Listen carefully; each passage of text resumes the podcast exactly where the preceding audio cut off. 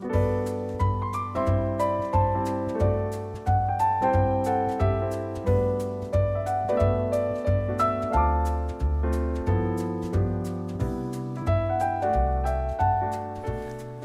迎收听《回家聊聊吧》，我是子安，我是永金。这一集是好久不见的，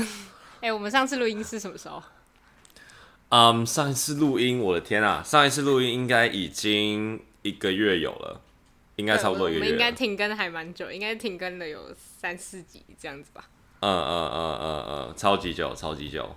因为撞到我在断考，然后又撞到林子安要去意，是去意大利吗？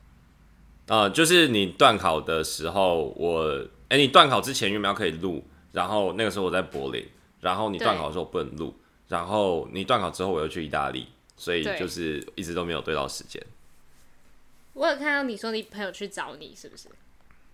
哦，对，那是一个在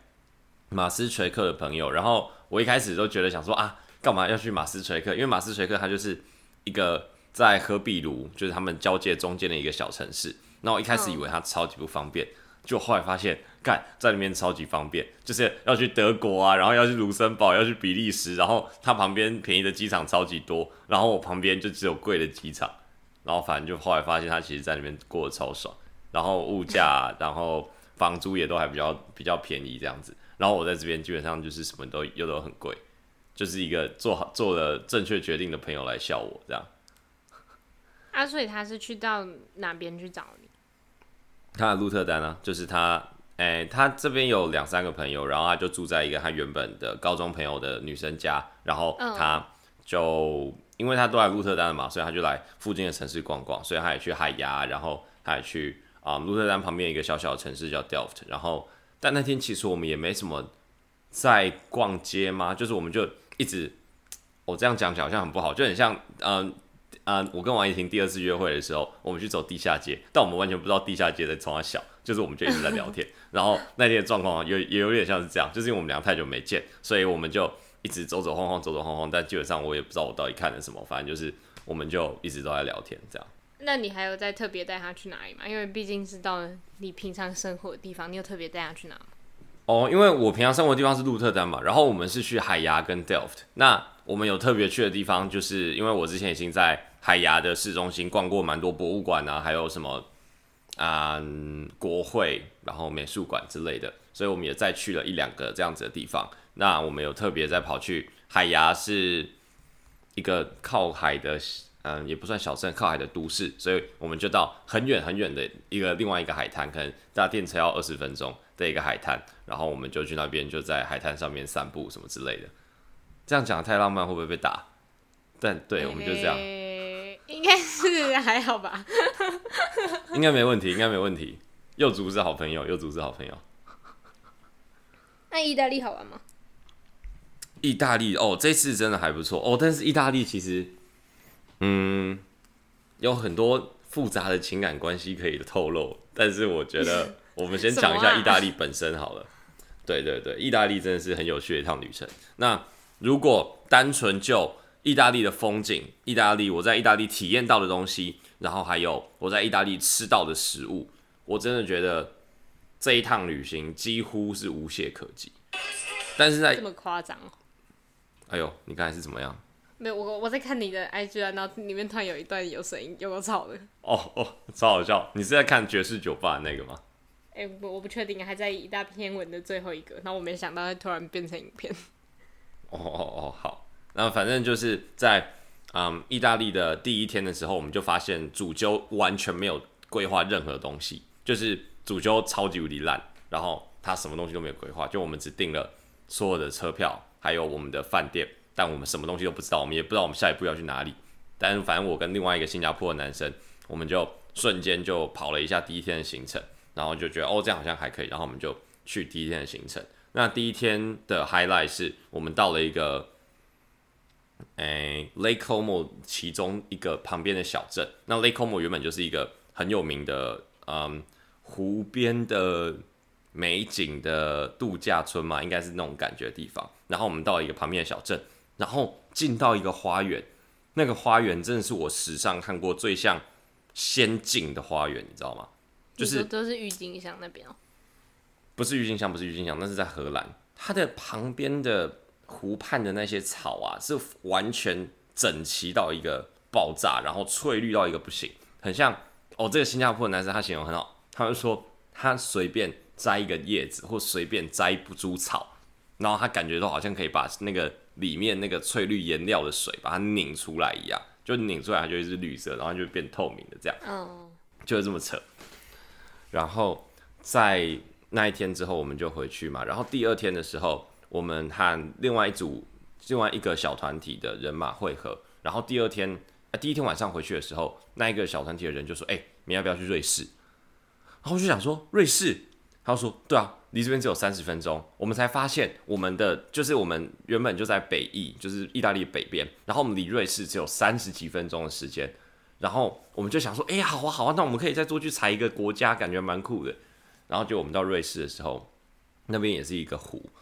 结果我们居然有机会租到一个大概两三个人的小船，然后它是那种要用踩的，你知道吗？你知道那种小船吗？就是你要用踩的，然后它就会前进这样，然后你可以自己控制方向什么的。然后我们就用着那个自己的小船，然后三四个人一趴，三四个人一趴，然后我们就就是这样子踩踩踩踩踩踩到那个湖的中间，然后就是群山抱湖，然后我们也被在湖被绕着这样子。然后旁边的小镇啊，旁边的山，旁边的港口，全部就是尽收眼底，三百六十度这样子，好赞哦，超级无敌赞，超级无敌赞，那真的是几乎是我在交换途中最棒的一次 experience，应该可以这样讲。哎，之前你去之前不是我们有讨论过，就是最想要去的国家吗？我后来是我想到我，可是我不记得我上次有没有分享，就是我最想去的国家其实是瑞士。瑞士哦，为什么？对，因为它很漂亮，它对我来讲是一个很像，它很像冬天跟春天混在一起的地方，就是它又有山，然后山上会有一点雪，可是它又整片看起来，呃，就是就是它很像童话故事里面的是 的地方，就是一整片垂绿过去，对对对对对对对，然后我就很想要去那个地方，瑞士应该是我这辈子最想要去的国家。哦，但瑞士真的超级贵。然后我们在哦，我其实有看到一点瑞士，就是我们在飞到降落米兰机场之前，那因为降落之前其实有还蛮长一段时间，你都是可以看到就是地面上的地表状况。然后我们就有看到被白雪整个覆盖的阿尔卑斯山，天哪，超级无敌美，超级无敌壮观。可是你们到瑞士没有去很久，对不对？对，我们在瑞士只待了一个早上，就是去对绕过，然后下来，然后我们第二天就到罗马去了。你有规划要到瑞士吗？你说我这次的大旅行吗？没有，所以我去瑞士的时候我才这么兴奋，就觉得哦，多踩一个国家这样。哦，哎，可是我其实也没想到你会去瑞士，嗯嗯嗯、因为你那时候就是我想一下就觉得好像哦，好像应该不会绕去瑞士那个地方，就没想到你去到那么近。对啊，就是我那天也真的完全没有规划，就是我觉得没有规划就是大好大坏了。那我觉得这次很幸运，都有抓到每一次小小旅行的一些 highlight，我觉得还蛮不错的。这一次旅行是跟朋友还是也是网络上找那一种？这次是跟交换的朋友一起过去的。哎，正确来讲应该是交换认识的人哦。这个等一下我们再细聊。是那个复杂的感情故事吗？对对对对对对对对对。好，我很期待这个部分。哎、欸，你为什么没有拍那个很漂亮的那个花园？很漂亮的花园哦，就是你好像没有发、啊。有啊有啊有啊，就是那，但是那一张是我的照片，我只有那，因为那个花园真的太漂亮了，然后那一个翠绿的程度好像已经，就我拍不太出来，你知道吗？所以拍出来好像就是一般的草，但是就是我没有我没有要拍草啊，就是我想要就是。哎，没办法，我觉得那个花园真的拍不太出来，所以到最后只发了一张我的照片，跟一张王一婷跟花合照的照片，所以那个花园到最后就是留在我的记忆里面，这样。那被你拍，那就真确实拍起来非常普通，因为看起来就是一块草地，然后旁边一个湖，然后后面有山，就这样而已。嗯嗯嗯嗯，对，那个那个真的拍不出来，我真的觉得那个拍不出来，你可能要带那种很长焦的那种单眼才有办法拍出那种这么这么厉害的感觉。哦，嗯嗯，我想说被你讲的这么厉害，结果你一张照片都没发，到底什么意思？哎呀，就是我们一直在说那个 photo doesn't do its justice 啊，没办法，我们就就没有那个技术，也没那个没那个设备。那你去意大利觉得最漂亮的地方是那个花园吗？就你自己最喜欢的地方？我自己最喜欢的当然是瑞士的那个湖哦，但那毕竟是瑞士，那是瑞士。那意大利我最喜欢的地方吗？我觉得最漂亮的还是那个花园，但我觉得我最喜欢的是，我们到了旅程的后半段，其实我们都在意大利南部的一个叫做 Amalfi Coast，叫阿莫菲，我不知道这个是不是中正确的中文的翻译，阿莫菲海岸。那上面有一个小小的城镇叫做 Sorrento，算是 Amalfi Coast 的。嗯，算是一个中继的据点嘛，就是大家都会从拿波里，然后再搭一个小火车到 Sorrento，然后就在 Sorrento 住下来，然后就玩一整个 Amalfi Coast。然后我们在 Sorrento，我一到 Sorrento 的时候，你还记得之前 Wii 就是那个电玩游戏的 Wii 哦，大家这个这个时代还知道 Wii 吗？还好我们的听众应该都跟我们差不多年纪，就是之前 Wii 不是有一个那个最经典的之后，它就出了一个也是很广为人知的叫 Wii Sport Resort。就是度假胜地的这个版本，然后我觉得 Sorrento 就完全就是那个度假胜地的版本，你知道吗？就是你一进去，你就可以完全感受到超级友善的各个氛围，然后每一个人在这边都超级放松，然后大家就是哦嗨嗨，很像 NPC 有没有？然后就是都很友善，然后整个那个城市的环境啊什么的也都很好，然后我真的觉得我如果 Unlimited 的预算的话，我觉得我有可能可以在 Sorrento 买一个快艇，然后就是在那边买一个房子，平常租出去当 Airbnb 啊什么之类的。我 我觉得那个城市我真的好喜欢，很像就是三倍更好的垦丁的那种感觉。我觉得真的三倍更好，只有三比是垦丁好三倍，听起来没有好哪里去。哦啊，是是吗？我觉得肯定是还不错，我自己是蛮喜欢垦丁啊。你不喜欢垦丁吗？我没有不喜欢，可是我觉得它没有那么，就是你每年可能都会想要去一下，但是去了又会觉得哦，那那里好像没什么料这样。好像就是这样子，对啊，哦哦，确实。但我就是想要那个度假的 vibe 一样，我没有想要特别再去玩什么，去体验什么新的东西，就是那个度假放松的 vibe，我很喜欢。哎、欸，但你最近发的照片里面，我最喜欢的其实是你拍那张，就是那个戴珍珠耳环的少女的那个洋葱的那个版本。哦哦，真的假的？我我很喜欢呢，嗯嗯嗯嗯嗯，然后在那一个版本里面，就是它其实有很多不一样的版本在那边，然后因为就是那边啊、呃、里面挤了很多人，所以我没有办法每一个拍，然后它里面还有很多是自拍或者是别人帮他拍，就反正他就是把他的自己的爸爸、自己的妈妈、自己的女儿、自己的狗全部都打扮成戴珍珠耳环的少女，然后在那边就每一个不同的版本。他甚至在网络上好像还有一个自己的 hashtag，就是在讲这一个妇科创作这件事情。然后我真的觉得还蛮酷的，好像大家都跟艺术很接近一样。你为什么这么喜欢他？我就觉得很可爱，因为我刚刚远远看，就你远远看你就看出来他什么东西，但你仔细看又觉得哦，这东西跟戴珍珠耳环少女根本一点狗屁关系都没有。我就觉得好可爱哦。呃、对啊，对啊，对啊，对啊，就是一个。很很很很好玩的事情啦，就是艺术也可以不用这么严肃，然后尤其是他要把它把这么不严肃的东西搬到，就是嗯，他有一个专门的房间嘛，然后这些就是很狗屁的东西就在戴珍珠耳环的少女本人的对面。哦，真的哦。嗯，所以我就是很喜欢这个 contract，然后就是你又把这些不怎么。啊、可能在传统上说不登大雅之堂的作品，然后摆到本尊的对面，但是在这样的氛围之下，你又觉得这样子的复刻好像是非常有价值的，就是我很喜欢他这样子安排之后所造成的一些思考，还有啊、一些在艺术上面的灵感的激发。哎、欸，那如果你以你现在去过的地方来讲，如果你现在明天隔天突然有事，你马上就要回台湾，那你只能接下来只能推荐三个点给你的朋友的话，你会最想推哪边？推荐三个点哦、喔。对，第一名一定是柏林，柏林真的太屌了，柏林真的、嗯、真的太屌了，人生当中一定要去柏林，柏林真的太酷。然后，嗯，我会。卢森堡吧，还是可以去卢森堡。卢森堡也是我，我卢森堡也是大腿。卢森堡还是稳坐二三名的位置。嗯，然后再来，再来可能就是我讲的这个 Sorrento 的这个地方，就是这个法国啊，意大利南部海岸的这个地方。对，我觉得这三个应该是我前三名的城市。哎、欸，那你现在去那个瑞士那边小绕了一下，你会想把它加进清单里面吗？你说，你说把瑞士加到就是一定要人生一定要去的地方吗？没有，就是没有，就是你接下来你想要去，就是你不是已经安排一些你想要去的点，就是你会再想把它安插进来吗？还是其实已经塞不下？已经塞不下是已经塞不下，然后再就是经费也有限制嘛，所以我也就没有想。Oh. 就是我也没有再想要再加什么其他的东西，我觉得接下来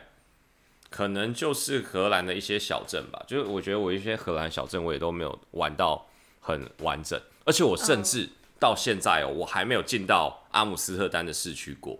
真的、哦，所以我觉得其实有，其实有荷兰在地很多东西可以做一些一天或两天的旅行，然后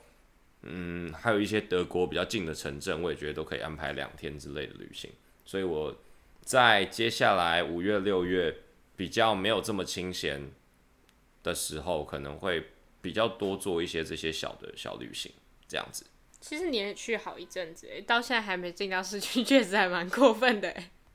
对啊，就是我现在在鹿特丹嘛，然后我还没有，就是很像我在，let's say 台嗯台中交换，我去台中教育大学，我是不知道谁要去台中教育大学交换，但。我在台中教育大学交换，但是我还没有去过台北市的那种感觉。嗯，你已经去两两、嗯嗯嗯、个半月了吧？对啊，对啊，对啊，但我就还没去过首都，酷，蛮蛮酷的。可是你已经去了很多国家了。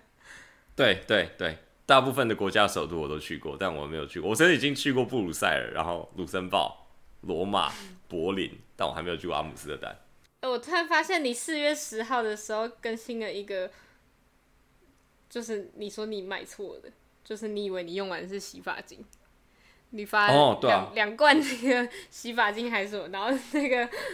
这样在下面留言说日更要到尽头了吗？对啊对啊对啊，那天我真的很累，那天我真的很累啊，然后我就想说哦算了算了，啊然后我刚好就买错洗发精，我就发一下我买错洗发精的这个记录，超烂，那是你日更以来跟的最烂的一篇。哎、欸，可是你最近的照片很好看，我觉得有一个原因是因为天气都真的超级无敌好，所以照片都很好。嗯嗯，对，意大利的意大利的天气真的相对我现在所处的这个很糟糕的荷兰，真的差太多了，真的差太多了。那你有觉得自己选错吗？哎、欸，现在当然会觉得自己选错啦，就是觉得哇，我现在最推的交换城市是米兰。然后，如果各位的学校有伯克尼管理学院的话，就去伯克尼管理学院。我就是单纯就商管的角度来看，那米兰它是一个相对没有这么贵的城市，它的物价大概介在，嗯，拿坡里真的很便宜，拿坡里它可能一个汉堡套餐只要五欧，就是接近台湾的价格。那米兰的物价大概就是在台湾跟荷兰的中间偏上面一点点，就也没有到这么 affordable。没有没有，米兰是它是奢华之都，它有很多奢侈品，但它的对啊，它在我心里就是跟奢华已经画上等号，我以为它应该很贵。嗯嗯嗯嗯嗯，但是它其实还好，就跟法国其实也有很便宜的东西一样，就是尤其是巴黎，巴黎也有超级多就是超级便宜的甜点。那我觉得米兰其实就是这样子的地方，就是它很奢华，但是它其实有很多很平价的食物啊，很平价的东西可以购买，然后它又有两个机场。一个是大的，一个是小的，所以你要就是为了要直飞，然后付多一点钱，或者是没差，你想要转机，或者是任何的航班，基本上都一定会停米兰的其中一个机场。那我就觉得超级方便。像我在鹿特丹，虽然说鹿特丹有自己的机场，但是鹿特丹的机场就很少很少飞机会过来，所以然后它的飞机机票也都超级无敌贵，所以我是不知道到底是有谁会去那个机场飞啦，但反正就是就很糟，对。但是我觉得从后设的角度来看，我毕竟就是啊，可是也不能这样讲，因为博科尼管理学院它的排名也很高，我真的觉得我选错，好，就是彻头彻尾选错，大后悔，彻头彻尾，对，因为我来这边最主要最主要，我常跟自己说，好，没关系，再怎么在这个地方再怎么贵，再怎么就是再怎么不方便，哎、欸，自己不会说不方便，就是再怎么就是出去旅行的时候这么贵，没关系，至少我的学校的排名是。至少是 Tier One 欧洲的管理学院，但你看博科尼，博、嗯、科尼的排名现在在鹿特丹 QS 世界的排名只高一名，超好笑。我到底为什么在这里？可能是因为英文吧。我觉得哦，或者是米兰的英文如果没有我想象中的这么好的话，那我觉得可能我会平衡一点点。但我至少在米兰的英文使用经验来说，没有到烂到很夸张。就他们真的蛮烂的，但是英文使用经验来说，也没有到烂到没有办法沟通。嗯，但是比起来，应该还是比你现在住在这里还要再更不方便一些吧？对啊，对啊，在语言上面绝对会遇到遇到更多的阻碍，但是我觉得，就是它是一个，就是也是一个无意曲线嘛，就是它那么便宜，那你知道不方便一点没关系，这差太多了，真的差太多了。意大利照我这种生活，荷兰文吗？没有，他们荷兰文哦，这个我有在之前的影片，呃，之前的 podcast 讲过，就是对他们就不希望你学，而且他们都讲的很好，所以他们就没差。哦。嗯嗯嗯嗯嗯，你有开始想台湾了吗？哎、欸，这是一个好问题哎，就是嗯，我最近这一两天其实花哎、欸，接下来这一个礼拜我会花非常多的时间跟我在交换时期的时候遇到的第一批的好朋友一直待在一起，因为他们已经准备要结束他们的交换了，嗯，就他们就可能在一两个礼拜他们就要飞走，然后。嗯他我问他们的时候，他们都说：“哦，我觉得天哪，我很不敢相信交换都这样要结束了。但是我也等不及要回去我自己的国家。我觉得我大概就是这种感觉，就是，嗯，我完全不会不会想要，就是主动的想要回台湾。但是想到我要回台，就是我可能再过不久我也可以回台湾的，我就觉得很赞。那你说我很想离开这里吗？我也没有，因为我在这边过得很 chill，然后我觉得整个环境也都还算是友善的。”我觉得大概就是这种感觉，哦，好像有讲跟没讲一样。确实，但也可能是因为还没玩够啊，就有可能交换半年对你们来讲真的有点太短了。就是你还没有完全熟悉，完全超级熟悉那个地方，就是它对你来讲还是一个值得探索的地方，嗯、所以你就会觉得好像时间还不够吧？对啊，对啊，我但我觉得我现在的心态。因为我一开始的时候，其实我心态就还蛮蛮极端，也蛮积极，就是我觉得我人生当中搞不好不会再来欧洲，然后我就要把就是 maximize 这次旅程啊，然后就旅程都排下去，发现自己破产了什么之类的，然后 我觉得每一个时刻都会觉得很焦急，因为我没有好好利用我待在欧洲的这段时间，因为我就是因为我待在欧洲，我生涯就停滞嘛，我生涯停滞，我一定要好好体验人生，那我又没有好好体验人生，我就觉得我很烂，但是我现在都觉得好像。之后再来欧洲也不是一件困难的事情，尤其是我们有这样子背包客旅行，我们有大部我们有很多穷游的经验。那我们在穷游的过程当中，其实我们就知道说，诶，好像来回机票三万，然后再加上我在这边的住宿跟我在这边的吃，其实一个礼拜这样下来，可能也花不到不到八九万块。那我之后绝对可以再排一个礼拜来这边再逛两三个城市。好像也没有到不行，所以现在的心态其实就再稍微放松一点点，然后也不会这么的焦急，说哦，好像这边好像还没有玩到，还没有玩到什么之类的。哦，我觉得其实去欧洲那些地方没有想象中贵，因为大家都说去瑞士玩很贵，然后我那时候就我昨天还是前天就有特别上网查，因为我昨天在跟廖天宇看那个冰岛的影片，我们在看人家去冰岛拍的影片，然后我就跟他讲说。嗯嗯嗯我这辈子最想要去的地方是瑞士，然后我就就突然想到，然后我就去查一下去瑞士玩要多少钱。但其实他们都可以压在一，就是玩到十天以上的话，其实都可以压在一天一万块以内。哦，对了，因为没有啊，你当然你把那个时间拉长，你一天的价价码就会变低啊。但是但是比我想象中便宜还蛮多的。哦，不然你以为原本以为瑞啊瑞士十二天，你觉得原本要多少钱？我觉得我原本应该会估至少十二十万，就差不多，可能十五到二十，就是超，就是可能没玩什么很特别的点的话，我就会估大概十五。但是如果想要玩的正常一点、好一点，我可能就会估到二十。但是觉得比我想象中便宜蛮多的。瑞士十二天的话，嗯、欸，如果没有要这么享受的话，其实我觉得十万以内都还是有可能的。就是在我现在来这样子来看，我觉得十万以内都还是有可能。我昨天看有一个人，他是玩十天，然后他花了十二万而已。十天十二万啊，对啊，对啊，对啊！啊，你就是每一天的 margin 到最后会越来越少嘛？就是你，你每天这样摊底下来，我觉得，我觉得十二天应该是有机会也就是十万左右，最多最多就是十一万之类的，是有机会的。但是都去到那里，如果你在一个国家玩十几十几天，然后没有去附近的地方，好像又还蛮可惜的。这我倒是觉得还好哎，我觉得就是路线的问题，像是我觉得，嗯，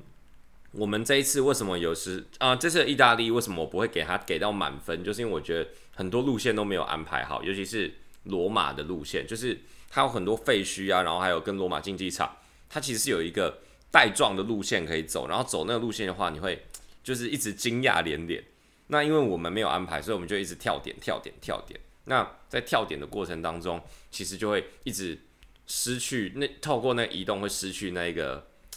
看到的那个惊奇感跟那个哇哦。因为你哇一个之后，你如果又马上，比如说你在罗马废墟一走出来，你就看到罗马竞技场，那个感受绝对是跟你在废墟走完，然后再搭车再绕一圈，再到竞技场门口，那是完全不一样的事情。那这全部都是取决于路线。那我觉得在旅行的规划上，如果你可以找到一个很适合的路线，我觉得其实就算在一个很小很小的区域上面，我觉得也是可以给你很多很多不一样的惊喜和。不同的体验的，所以主揪要规划行程这件事情是不成文的规定吗？哎、嗯欸，我觉得主揪可以不用规划行程，但主揪一定要一直提出问题，就是你一定要一直问你的，就是问大家说，哎、欸，那如果去那边的话，有想要去哪里吗？有想要去哪里吗？就是你要一直提醒大家说，哎、欸，我们要一起出去玩哦，我们要一起出去玩哦，大家想一下，大家想一下，哦至少要做到这样子的工作。不然主揪就真如果没有规划的话，我们就觉得说，哎、欸，他主揪好像都规划好了，就他是一个既定的印象。那如果他一直问的话，至少他有在问，那我们就会想，哦，他好像没什么规划，那我们要规划一下。对，所以我觉得，哦，所以你们是去之前，嗯、你们觉得他已经规划好了？对啊，然后我们去之后，我们才发现他连从机场到饭店他都不知道怎么走，超好笑，超夸张。嗯，所以我们就。啊，但反正那次我们觉得，我觉得这次的意大利之行真的是被 Google Map 救到啊！那 Google Map 它每次推荐的景点，我都觉得还不错。就是啊，一开始的那个花园啊，然后到罗马的时候，他推荐的爵士酒吧，在罗马我又去了一次爵士酒吧，真的真的好赞！我觉得欧洲行接下来有很大的一部分都会跟爵士酒吧扯上关系，我真的有一点爱上这样子的文化哦，实在是太赞了。哦，你现在开始上学校课程了，对不对？你说比较难的那个，我靠你最近话说上那堂课比较难，分享一下，分享一下。呃、OK，那嗯，哦，那这这个就会有点无聊哦。亮君可能会听得有一点懂，但是大家可能会听得有点无聊。就是我在之前学的，其实都是比较古典理论的管理学派主义，就是 contingency 啊，或者是官僚啊，或者是就是一些比较基础的管理理论。然后我自己。在嗯工作还有嗯学习理论的经验，其实也都一直跟我，就是我觉得台湾的这些想要 apply 新的管理理论或者是新的组织理论的这些公司，他们都没有 apply 得很好，尤其是都是一些新创公司哦，越来越像在凑我的前东家了，那 就是就他们都没有 apply 得很好，所以我就觉得哇，这些东西实在是鸟到一个不行，我是就是我是不太相信这些这是什么新的什么。Agile 啊，self management 啊，这我就觉得是不太相信这些东西。然后我也觉得，就是你在工作上，哦，我们当然知道两因子理论啊，就是开心跟不开心它不是相对的，就它是它要就是你要让他开心，你除了要他开心之外，你也要让他不要不开心。那我一直都觉得，工作其实你只要不要让你的 employee 不开心，他基本上就不会，就他就不会怎样，就算他就不开心，他也不会怎样，你就不要让他不开心就好。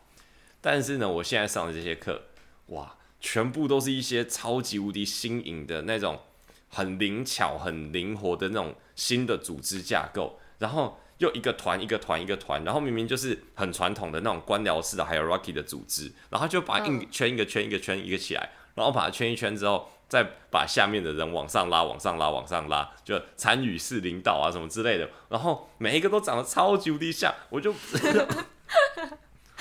我真的不知道他们到底在讲什么，然后就又差得很很小，然后我每次在听那个就是组织 structure 的 implementation 都超级无敌长。那为什么它是新的管理学派理念？就是因为它一定很好，但为什么大家都适应不过来？就是因为它的条件一定很多，这就是理论跟实务差异，就是它一定要满足超级多条件，它才有办法就是 implement。那对于我们的工作来说，我们就是要把这些条件记住嘛，然后就是那根本就记不起来太多了，你知道？然后我就哦，好累哦，真的是不行，太太太难了，对我来说真的太太难了。我还是在很努力的学啊，但是真的好难哦，这些新新潮的东西，我真的真的扛不住。我之后可能会去那个台湾水泥有没有去当 HR，然后去发薪水，这样就好了。超好笑，台湾水泥。对啊，哎、欸，这你大国营企业干嘛这样？是这样没错啦，就是呃，来这边学那个呃那个敏捷式开发，然后去台湾水泥考打考绩。多少钱啊？这个人太混了，我们把他裁掉，就这样。对对对，太难了啦，这真的好难哦、喔。那这样子有感觉到你们学校商学院的厉害吗？有是有啊，但是我觉得那些学生，就是我觉得，就是他教的真的很难，但是他要过实在是太简单了。嗯，你懂我意思吗？就是他他的那个差差距实在是太大，就是他过只要五十五分，然后我看这些学生，还有他们的那个平均分布，像是台湾的平均分布，大概到最后都是在八十分或者是九十分左右嘛，可能到最后就中数大概就在七八十，这边的中数真的都快被挡哎，就他们真的每一个人大部分都是求过求过求过就好。那求过就很简单，表示这些人程度也就没有到真的到超级无敌爆好嘛。所以其实，对哦，这个也是有有牵扯到我上次跟幼竹在聊，就是到底要不要读研究所这件事情。因为我觉得，就是这边的学生好像也没有像我想象中的这边的同才这么厉害，所以我就觉得，那我到底还要不要去国外念研究所什么之类的？对，大概就是这样子，简单的学术分享。但研究所你应该是一定会念吧？哎，最近也还在想，最近还在想这个，哦、这个，对对对对对对对，这个可能也不适合在节目上面聊，因为在节目上面聊，大家应该会睡着，所以这个我们在可以之后下播再来讨论这件事情。OK，那下一集时间的话，我们差不多就要进入到八卦的部分了。没错，没错，没错，下一集的八卦应该会蛮精彩的哦，大家就是可以。好好期待下个礼拜我们的更新。那我们这一集的回家聊聊吧，就到这边暂时告一个段落了。我们下期再见，拜拜，拜拜。